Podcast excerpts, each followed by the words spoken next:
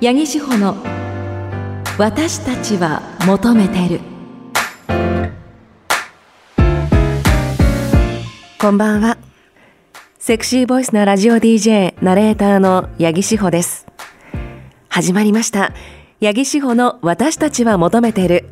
この番組は私セクシーボイスなラジオ DJ ナレーターの八木志保が女性が発信する大人の性と愛をテーマに性を時に真面目に時に砕けて話す真の教養番組です。メリークリスマス。なんと今日はクリスマスイブ。皆さんはどんなプレゼントを受け取る予定なんでしょうか？または送ったんでしょうか？私は今年お知り合いの会社のクリスマスパーティーというのに行ってきました。あのパーティーといっても本当にこう少人数の十数人ぐらいのね小さなパーティーだったんですけど、まあ、クリスマスパーティーということでそこでプレゼント交換会が行われたんですよ。でこれはですね大人のプレゼント交換センスが問われますよ。予算は3500円から1億円までっていうね。で私は普段からこう最近はね会う人会う人こうファンになってもらうこう推しになってもらいたいなっていうこうファン化計画を実践しているのでこうプレゼントを受け取った相手が私を好きになってくれるようなものがいいなと思ってこう日常的にこう常に持ち歩けるようなプレゼントにしようと思ってたっけえ蜂蜜屋さんでマヌカハニーのスプレーというのを買ったんですよ。まあこれ、まあ今の時期乾燥するじゃないですか。だから喉を潤すスプレーなんですけど、で、まあプレゼント交換会なのでくじ引きとかゲームとかやって、まあ、自分のプレゼントが誰に当たるかわからないという状態で、で実際に私のプレゼントがある方に当たりました。わあなんだろう。おマヌカハニーのスプレーだ。こういうの嬉しいってね言ってくれて。えこれ選んだ理由をプレゼンしなきゃいけなかったんですよ。大人のクリスマスパーティーなんでね。あやっぱりこう今冬の時期なのでこう冬の時期に使えるものがいいなっていうのとこうこれを使うために私のことを思い出してほしいと思ったんですって言ったらえメンヘラ彼女って メンヘラ彼女の発想ですねって言われました。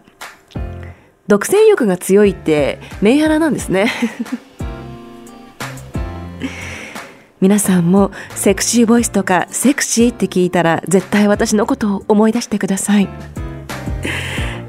さあ、この番組では皆さんからのメッセージを募集しています。番組へのご意見、ご感想、何でも結構です。メッセージは CBC ラジオ、八木志保の私たちは求めているのホームページにアクセスして、番組メールフォームからお送りください。X、旧 Twitter のハッシュタグは、ひらがな、わたもと、ひらがな、わたもとです。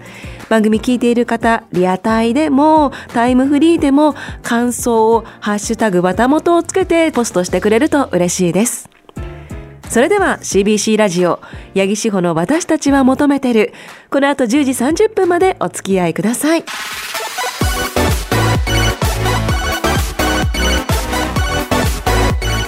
八木志保の私たちは求めてる。明日から自分らしい私たちに。志保のお悩み相談室このコーナーはスマホでピルの相談、診察、処方を受けられるスマルナの提供でお送りします。司法のお悩み相談室。リスナーの皆さんからの女性の体や性に関する相談ごとに、私、八木志保が正面から向き合うコーナーです。女性からはもちろん、男性からの奥様や娘さんに関する相談もお待ちしています。今週はこちらご紹介しましょう。三重県四日市市のこの花咲夜さん、メッセージありがとうございます。生放送おめでとうございます。そう、先週ね、生放送を行いました。盛り上がったなまだ行ってないけど。事前に収録しています。私は58歳独身で、マッチングアプリで対のパートナーを探しているんですが、若い頃にひどい失恋をしてトラウマがあり以来男性の考えていることが分からず怖くてなかなか前に進めなくなってしまいました。あっても価値観が違いすぎるんです。パートナーを探しているけれどもなかなかうまくいかないという方からのメッセージですね。ありがとうございます。そうですね。難しいですよね、まあ、過去のトラウマどういったものがあったのかちょっとここには具体的に書かれていないんですけれども男性の考えていることが分からず怖くてなかなか前に進めない。まあね他人の考えていることなんて基本的に分かったようで分からないですからね。長年連れ添った夫婦でも、それこそ私の両親なんてもう結婚して50年以上経ちますけど、未だに、あ、お父さんってこういう人だったんだ、お母さんってこういう人だったんだって言いますからね。さてさて、まず自分はどうしたいのかですよね。あの、これってまず男性の考えていることがわからないって書いてあるんですけれども本当に原因はそこなのかっていうところをまずは追求した方がいいのかなというふうに思います。過去のトラウマ、そのトラウマが原因なのか、実はその後のなんか人間関係であったりとか、自分自身の思考の癖であったりとか、自分自身の実はこう内面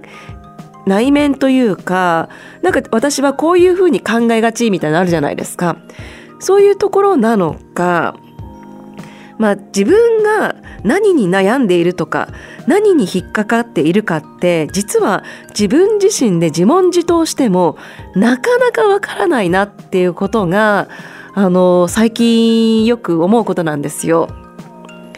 この前ね、ジェーン・スーさんにね、あの、この CBC ラジオの特別番組でインタビューさせていただいたんですけど、スーさんが自分のことってよくわからないですよねって言いましたけど、まさにそうだと思うんですよ。で、悩みもまさにそうだと思うんです。だから私はこういうコーナーをね、お届けしていて、私が話すことによって、なんかちょっとこう、自分の考え凝り固まった考えから一歩踏み出すようなきっかけになればいいなっていうふうに思っているんですけれども、まあ、ここではそのトラウマみたいなこととかちょっと具体的なねその前に進めない理由が書いてないのかからわからないので身近なお友達とかにちょっとお話をしてみるっていうのはすごい有効かなと思います。お話をする中で自分が本当に悩んでいること、前に進めない理由っていうのがだんだん見えてきますから。で、あの、もっと言うと、自分の良さっていうのも自分ではなかなかわからなかったりするので、このね、内容だと結構ね、あの、この花屋咲夜さんネガティブになってる部分あると思うんですけど、絶対年齢とか関係なくいいところあると思うので、そのご友人とか近しい人にいいところとか聞いてください。そうするとすごく自分の自信につながると思うので、まあ、恋愛ってねこう卑屈になってたら絶対にうまくいかないですから。であってもネガティブな人としかもマッチングアプリですよ。初めて会う人がネガティブで暗かったらその人とうんまた次会いたいって絶対思わないので何かこう自分に自信を持てるようなところをね一つ友人に見つけてもらえたらいいなと思います。そこからどんどんどんどん変わっていけると思います。あとあっても価値観が違いすぎるっていうところもそうですよね。あなたがパートナーを探す上で絶対に譲れないところはどこなのかっていうのを言語化するといいと思います。紙に書き出すとか。えそんなのって意味ないよと思うかもしれないですけど書き出すって思考が整理されるので単純ですけどとても有効なんですよ私も今これに悩んでるとか何に辛く思ってるんだろうみたいなことをノートにね書き出すあの 闇ノートみたいのがあるんですけど そういうのがあるのでぜひね、あの、愚痴でも何でもいいし、あの、自分の思いをバーって書き出してください。その中で、絶対こう、パートナーを探す上での価値観。まあ、私は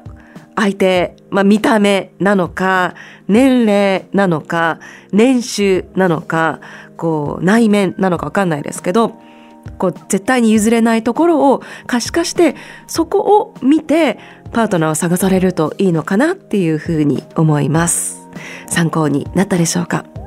ということでこのコーナーでは女性の体や性に関する相談事を募集しています。女性からはもちろん男性からの奥様や娘さんに関する相談でも OK です。メッセージは CBC ラジオ八木志保の私たちは求めているのホームページにアクセスして番組メールフォームからお送りください。お待ちしています。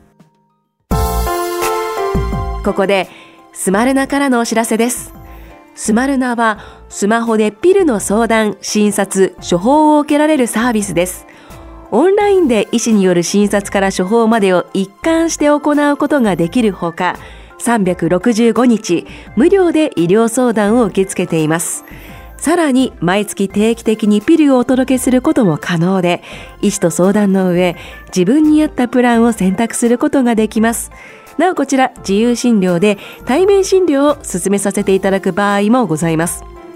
スマルナさん、今月初めにスマルナのロゴやアプリのデザインが大きく変わりました。より広い方に親しみやすいようなデザインになってるんじゃないかなと思いますので、ぜひアプリでスマルナと検索してチェックしてみてください。スマルナからのお知らせでした。司法のお悩み相談室。このコーナーは、スマホでピルの相談、診察、処方を受けられるスマルナの提供でお送りしました。八木志保の私たちは求めてる。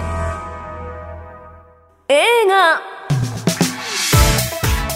高速度で連続撮影したフィルムを映写機で投影するなどして形や動きを再現する映像作品。映画。このコーナーでは私八木志保がおすすめの映画を紹介していく企画です。本日紹介する作品はこちら。ポットジェネレーション。近未来のニューヨークで暮らすレイチェルとアルビー。大企業のペガサス社は持ち運び可能な卵型のポット人工子宮を使った気軽な妊娠を提案する。ハイテク企業に勤めるレイチェルは新しい妊娠方法に心惹かれる。一方で植物学者の夫アルビーは自然な妊娠を望む。結果ポットで赤ちゃんを育てることを選択した2人の出産までの10ヶ月の間を描いた SF ラブコメディー。12月1日から全国公開されています。こちらポットジェネレーション。妊娠子育てのあり方をユーモアを交えてお届けしている作品映画となっています。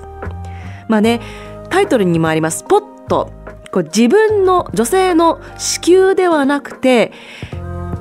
人工子宮で子育てをするっていうのが物語の核になっているんですけれども私はこれ最初聞いた時にえありそうな未来だなっていうのとめっちゃいいじゃんって個人的には思ったんですよ。だって妊娠って女性に様々な変化をもたらしますよ。つわり体調が良くなかったりとか体が重くなったりとかそうしながら働かなきゃいけないというリスクがあったりとかね。安心安全のポットで子育てができる、まあ子供ね、こう、妊娠して、こう出産まで持っていけるんだったら、なんかありかもしれないなんていうふうに思ったんですが、まあ、この作品を見ていくと、親になるってどういうことなんだろうっていうことを考えさせられる内容になっているなというふうに思ったんですよ。ここからちょっとネタバレを含みます。まあ最初はポットでの出産に抵抗があった夫のアルビー。で、妻のレイチェルは外でバリバリ仕事をしているので、まあポットでね子供が育っていく様子を気にかけてはいるんですけれどもポッととそばにいるのはどうしても、まあ、植物学者といってもちょっとニート気味な夫のアルビー家にいることが多い夫のアルビーの方なんですね。でアルビーは常にそばにあるポットを見ながらこうどんどん不正というか母性が目覚めてくるんですよ。それで、まあ、どこに行くにも仕事場でもこうポットを抱えていくようになり、まあ、ポットにこうね朗読読み聞かせをしたりとか公園でこうポットをブランコに乗せたりするようになってまあ、赤ちゃんとの絆、関係を構築していくんですよ。その様子に危機感を覚えたレイチェル。レイチェルはなんとなく自分の子宮で子供を育てなかったということに引っかかりがあり、その夫の様子にちょっと焦りや苛立ちを感じるようになっていくんですね。で、確かにお母さんってきっと十月10日赤ちゃんがお腹の中にいるから我が子が愛おしくなるって部分もあるのかなそれがもし男性が、まあ、自分のねお腹の中じゃなかったとしてもそばに常に赤ちゃんが、まあ、育っていく様子を見るようになっていったらなんかこう考え方って変わっていくのかなっていうふうに思ったんですよ。でこの、まあ、映画の世界では自然妊娠を選ぶ人もいるわけですよ。まあ、ポットでの出産妊娠っていうのはまだまだ高額っていうのもあるし、まあ、自然で自分の中で赤ちゃんを育てるっていうことを選ぶ人もいて、まあ、妻のレイチェルは自分の大きなお腹を見せつける妊婦さん見せつけるというか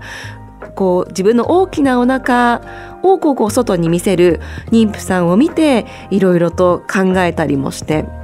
で最後2人がこうある決断をするんですけれども、まあ、この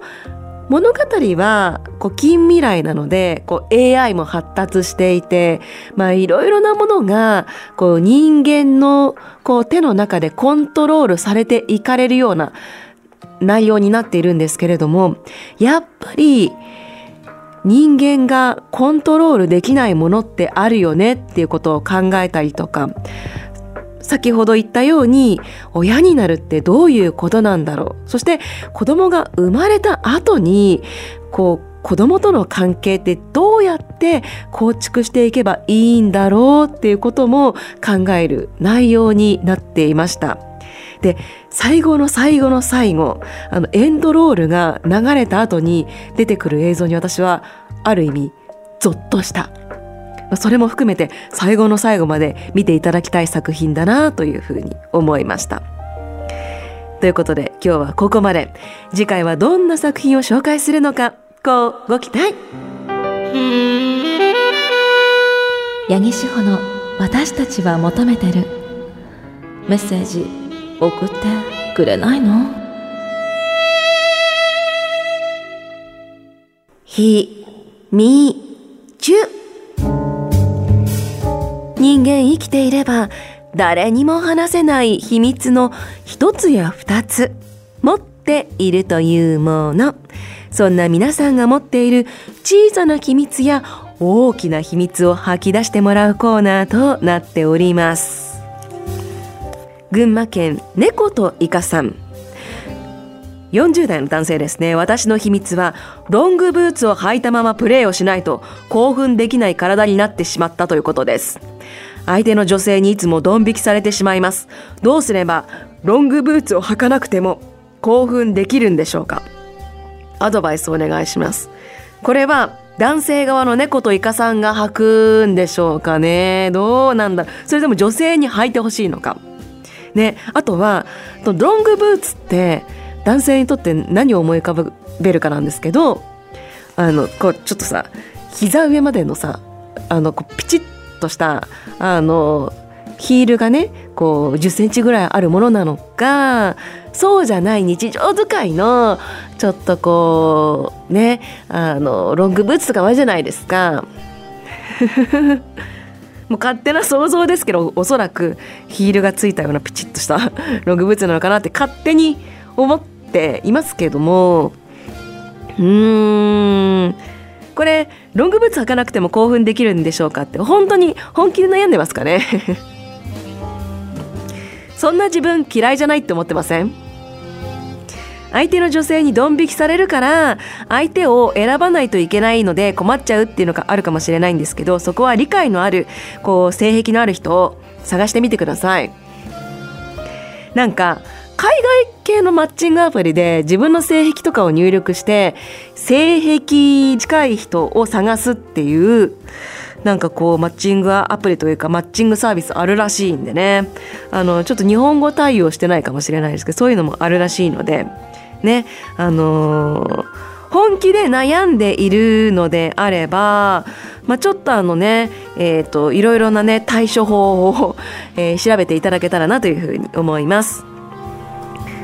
そしてこちらが涙の天使さん三重県松坂市の方ですね。これね、えっと、6月にいただいたやつなんですけれど、まあ、だいぶ前。夏前。私がもう以前えー、6月18日の放送で推しと付き合う4つの方法という話をされていましたが宝くじに当たるより難しいと感じました。これねあのポッドキャストでも配信されていますし私たちは求めているのラジチューブの記事でもあの推しと付き合うための4つの方法ってあの記事になっているのでよかったらチェックしてみてください。冷静になって私は志保さんと付き合う妄想を反省しました。あ私と付き合いたかったの。60代男性ありがとうございます。推しは推しとして距離感を楽しんでくださいという志保さんの言葉を肝に銘じて志保さんのラジオを聞きながら陰ながら応援していこうと思います。えー、もし番組の公開録音とかサイン会あればお伺いしたいです。これ夏の夏祭り来てくれたのかな？わかんないけどね。よく言いますが、推しは押せるうちに押せっていうね、言葉もありますけれども、積極的に番組の、えー、URL、まあ、ラジコのね、URL とか、えー、シェアしていただいたりとか、ハッシュタグ和田元でつぶやいて、まあ、ポストしていただくっていうのが、本当に応援になります。まあ、ちょっとナビの天使さん、今最近、私のこと押してくださってるかわかんないですが、もしね、この放送を聞いている方で、応援したい方がいるって言ったらこう積極的にメッセージを送る、まあ、X とかで積極的に推しについてつぶやく投稿する、えー、そしてこの番組のラジオだったら URL をシェアするっていうのをねお願いいたします。もちろんねあのお願いばかりで申し訳ないんですけれどもあのこちらからもリプ返したりとかあの最大限のね感謝、まあ、番組で紹介したりとかしてますし本当にいつも応援してくださる方投稿してくださる方には本当に本当に感謝をしております。えー、匿名特住所のおじさん新潟県の方50代の方ですね今から10年ちょっと前にお付き合いしていた女性と関係を持つ中で自身の性的機能の衰えに悩みを持っていましたいわゆる ED です。彼女に何か言われたわけでもないし行為の途中で仲折れしても責めるわけでもなく一緒に抱き合っているだけでいいと言ってくれる本当に優しい人でした。ただこのままでは申し訳ないと思い勇気を出して内緒で近所のクリニックへ行き相談しバイアグラを処方してもらいました。男性医師女性医師のいるクリニックでしたが毎回男性医師の対応だったので安心しました。そしていつものように彼女とのデートの流れでホテルに行く前にこっそりバイアグラを服用しました。今までに感じたことのない体の中に熱いものが湧き上がる感覚。行為の最中にも彼女の反応の違いが言葉に。どうしたの？いつもとなんか違う。いつもなら一度果ててしまうとその日はそれで終わりとなっていましたがバイアグラの効果が続くうちは自分の意思に反して勃起力が持続するために体力さえあれば何度もできるのです。ただ体の負担も相応に返ってきます。あまり使いすぎないようセーブしても彼女の満足する姿が見たくて毎回こっそり使っていました。使うことは決して悪いことではないと思いますがやはり過度の使用は避けるべき。今現在悩んでいる方もいるかと思いますが医師の方も親身になってお話を聞いてくださるし恥ずかしいと悩む必要は全くないですよと言いたいです。まあねあのやっぱりたびたびこの番組こう男性の機能障害とか男性の、まあ、更年期のメッセージとか来るんですけれどもやっぱこう男性の更年期というのがあのこう知られるようになってきたというのもありますし機能障害。もねあの病院で相談できるっていうこともこの番組ではあの口を酸っぱくなるぐらい言いたいなというふうに思っているのでなんか別にやっぱりこう機能が衰えているからといって男性の力が衰えているって私は思わないけどでもそう捉えてる人って多いと思うんですよ。だったらこう悩むぐらいだったら病院に相談した方がいいと思いますし。であのお医者さんからの用法用量あのちゃんと医師の指示に従って薬はねあのバイアグラとかは使っていただきたいなと思います。あの医師のねそういうこう案内を超えて使うのは絶対に体にも良くないかなというふうに思うのでね。や本当にこう悩んでらっしゃる方多いと思いますし私思うんですけど前にこう SNS でも見たことがあるんですけど男性って男性同士でこう性に関する話をする時ってどうしても下ネタになりがちでこういう機能障害とかそれこそ夫婦で妊活してるみたいなことって話しにくいっていうふうに聞いてうーんまあ多分ねそういうこう世の中だったんですよ今までね。でもなんか身近男性同士でもそういうのが気軽に話せたらいいなっていうふうに思います。皆さんからの秘密募集しております。メッセージは CBC ラジオ。八木志保の私たちは求めてるのホームページにアクセスして番組メールフォームからお送りください。エンディングです。この番組各種ポッドキャストサービスで配信しております。ぜひねポッドキャスト組の皆さんもメッセージを送ってください。この番組かなり CBC ラジオ初のポッドキャストの中でもキャナリキャナリ聞かれてるポッドキャストなはずなんですけれども、なんか、ポッドキャスト組からとか、まあ、ラジオ組からメッセージが来てる感じがないので、もう何度も言いますけど、ポッドキャスト組もね、メッセージ紹介するから、メッセージ送ってください。コーナーは、振り目、ふつおたから、秘密、フェチ、みんなの初体験、呪ってやる、などございます。さあ、来週ですが、12月31日ですよ。放送あります私もびっくりしました。ないと思ってました。勝手に。嬉しい大晦日にみんなと過ごせて嬉しいわいということで、えー、来週は2023を振り返ろを行います。ということで2023年皆さんのエロトピックで振り返っていただきたいと思います。まあねエロじゃなくてもまあいいかなということでメッセージお待ちしております。いっぱい送ってほしいポッドキャスト組は間に合わないか。送ってください。ここまでのお相手はセクシーボイスのラジオ DJ ナレーターの八木志保でした。次の夜まで。See you!